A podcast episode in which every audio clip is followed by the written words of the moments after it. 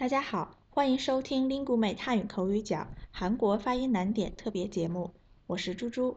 今天我们来练习日这个音，通过让二声来举例。